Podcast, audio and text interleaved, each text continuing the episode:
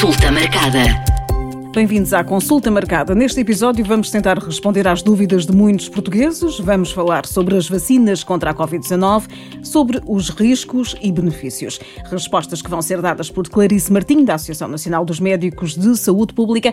Olá, Clarice. Vamos eh, começar, eh, talvez, por lembrar que vacinas existem atualmente em Portugal e diferenças entre elas. Olá, obrigada pela oportunidade de discutirmos estes receios e esclarecer algumas dúvidas que existam.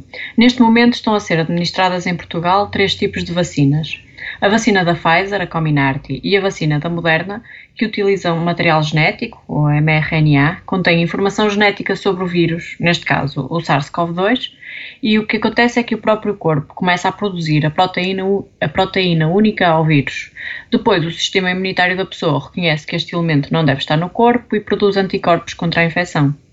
Está também a ser administrada a vacina da AstraZeneca, a Vaxzevria, que tem um vetor viral que transporta material genético do SARS-CoV-2 com instruções. É um tipo de vacina que utiliza um vírus diferente e inofensivo para fornecer as instruções do vírus da Covid-19 e assim as células do nosso próprio organismo podem produzir uma proteína que é específica e o nosso sistema imunitário reconhece a proteína, que não deve estar presente no organismo, e responde através da produção de defesas naturais contra a infecção pela Covid-19.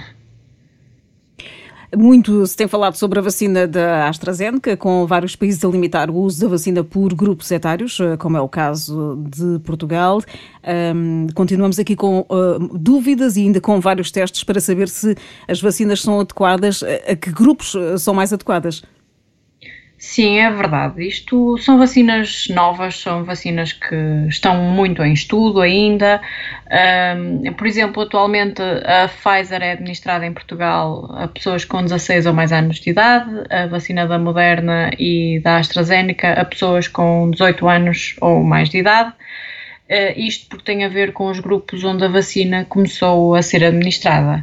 Por exemplo, a vacina da AstraZeneca inicialmente é, tinha indicação para pessoas com menos de 65 anos, porque era aquela onde tinha mais estudos. Entretanto, já se verificou que também há igual uh, boa resposta em indivíduos com idades superiores, pelo que já foi alargada a mais grupos etários. A vacina da Pfizer, por exemplo, está neste momento também a ser estudada para ser administrada em idades mais inferiores e prevê-se que a curto prazo possa ser administrada a jovens crianças com mais de 12 anos de idade. Isto, portanto, com o avançar do tempo, com os estudos que vão sendo feitos, os grupos etários vão sendo também adaptados. São conhecidos casos eh, raros, mas casos de, de tromboses eh, relacionadas eh, com a vacina da AstraZeneca. Ehm, mas tomar a pílula, por exemplo, não tem um risco maior? Uh, bem, uh, tomar as vacinas faz com que haja uma estimulação das nossas defesas uh, e, como qualquer medicamento, podem causar efeitos adversos. No entanto, os, os, efeitos, os efeitos adversos habitualmente são ligeiros, de curta duração e não ocorrem em todas as pessoas vacinadas. geralmente desaparecem ao fim de 24 48 horas e os mais comuns são dor no local de injeção, fadiga, dor de cabeça, náuseas, dores musculares ou nas articulações, febre ou mesmo vermelhidão no local da injeção. Alguns dos efeitos mais graves conhecidos são a anafilaxia, no início muito falada, e agora temos, então, em, relação à, vacina da AstraZeneca, a trombose e a trombocitopenia induzida pela vacina. Mas estamos a falar de efeitos adversos muito raros. Habitualmente são efeitos, estes efeitos têm-se verificado em mulheres com 55 anos ou menos e temos história de 4 casos por 1 milhão de vacinados. Portanto, estamos mesmo a falar em casos muito raros. Isto se virmos, por exemplo, em relação aos contraceptivos orais, vulgo pílula, a pílula tem 100 vezes mais probabilidade de causar trombose do que a vacina da AstraZeneca. E temos, por exemplo, o tabaco, que estamos a falar em 4 vezes superior o risco de vir a ter eh, uma trombose com o tabaco versus com a vacina. Depois, por outro lado, temos também a Covid, não é? a doença que queremos prevenir, que ela própria é uma causadora de risco de trombose em números muito superiores àqueles que a vacina da AstraZeneca causa. Temos aqui também que ter em conta, uh, tem-se falado que o ácido acetil salicílico, vulgo aspirina, é um antiagregante plaquetário poder ser utilizado ou não uh, como prevenção, o que nós sabemos é que as tromboses provocadas pela vacina são imunomediadas e por isso não podem ser prevenidas pela aspirina. Portanto, a menos que seja prescrito pelo médico assistente, não há benefício em fazer a aspirina, não está recomendada, pois o, o risco dos efeitos da aspirina, uh, que não é inócua, a aspirina tem riscos e aí sim são diferentes e, e, podem ser superiores até à vacina. Portanto, habitualmente não está recomendada a toma da aspirina. Clarice, mulheres grávidas podem tomar a vacina contra a Covid-19? Existem algumas precauções uh, para a vacina. Os estudos, atualmente, uh, não há estudos ainda suficientes em mulheres grávidas, mas não têm indicado efeitos negativos, quer no feto, quer na grávida. Aliás, têm apontado até para alguma proteção, dando anticorpos aos recém-nascidos. Contudo, ainda não há números suficientes para poder ser recomendada. O que sabemos é que, se os benefícios esperados ultrapassarem os potenciais riscos para a mulher, a vacina pode ser considerada desde que haja uma prescrição do médico assistente. E um, se houver se descobrir uma gravidez posteriormente à toma da vacina, não é necessário interromper a gravidez por causa da vacina. Temos também a questão do aleitamento, em que parece que está a haver uh, a transmissão de anticorpos para o recém-nascido, embora ainda não hajam estudos suficientes, e depois temos outras precauções a ter em conta. Por exemplo, em relação às doenças oncológicas, é oportuno discutir com o médico assistente, o médico que está a seguir por esta doença, para tentar perceber qual será o melhor momento para fazer a vacina. Isto porque, de acordo com os tempos uh, dos tratamentos, haverá alturas em que a resposta à vacina poderá ser melhor e deverá ser aproveitada essa altura, então, para fazer a vacina.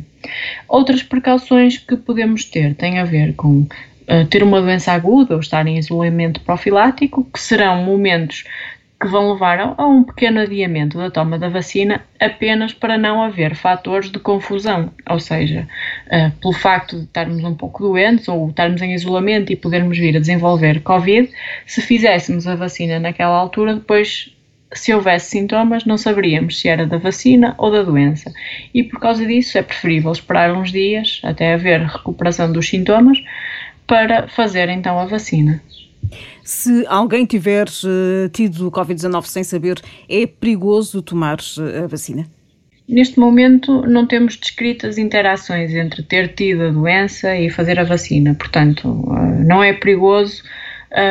aliás, provavelmente será em breve uma será uma alteração ao, ao, que está a fazer atualmente. Atualmente está a ser priorizada a vacinação de pessoas que ainda não tiveram a Covid-19 porque temos uma disponibilidade limitada das vacinas.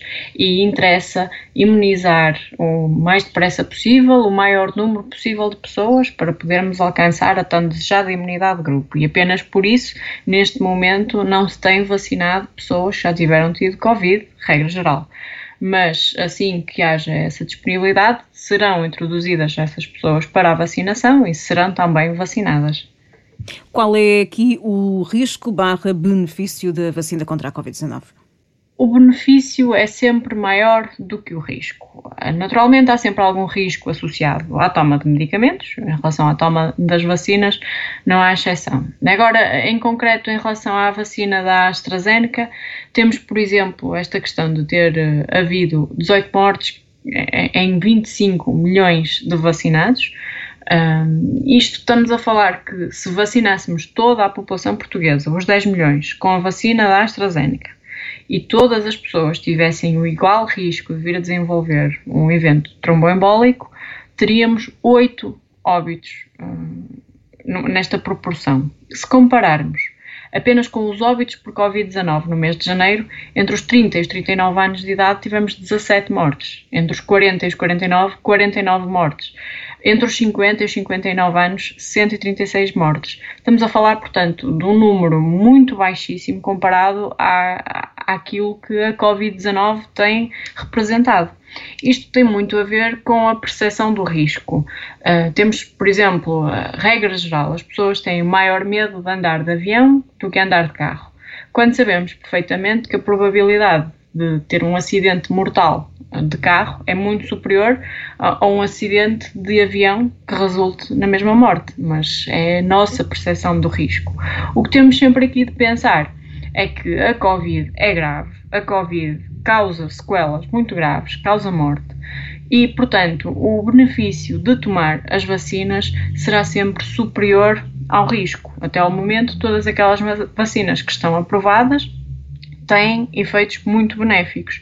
Por um lado, porque temos a questão individual e é importante que nos vacinemos para nos protegermos a cada um de nós, mas temos também o efeito da imunidade de grupo. E isso vai fazer com que, por um lado, possamos proteger aqueles que não podem fazer a vacina, e isto é, é muito importante, como também é importante para criarmos uma barreira uh, populacional para que o vírus pare de se transmitir na comunidade, quebra as ligações epidemiológicas, porque há pessoas suficientes que não vão transmitir o vírus, vão quebrar ali a cadeia. E isto é muito importante, porque para além do, dos fatores uh, ligados à saúde, que tem, temos vindo a discutir, temos todos os outros fatores da pandemia, nomeadamente os fatores económicos e os fatores sociais, e através da vacinação temos aqui a melhor medida para poder então limitar esta pandemia.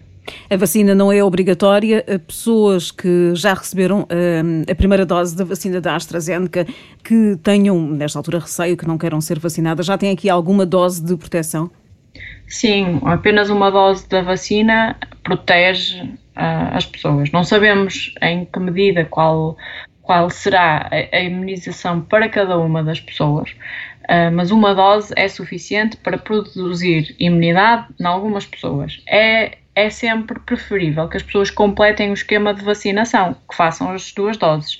E a menos que haja alguma contraindicação de um médico, uh, devem fazer a segunda dose assim que sejam chamadas para completar o esquema de vacinação, quer seja com a AstraZeneca, quer seja com as outras marcas. Mensagem final: é preciso é não ter medo é preciso não ter medo, confiarmos um, em quem está a trabalhar ativamente nesta área e vacinar-nos para que mais depressa possível possamos voltar à, à nossa vida normal e, e, a vivermos com menos medo da Covid.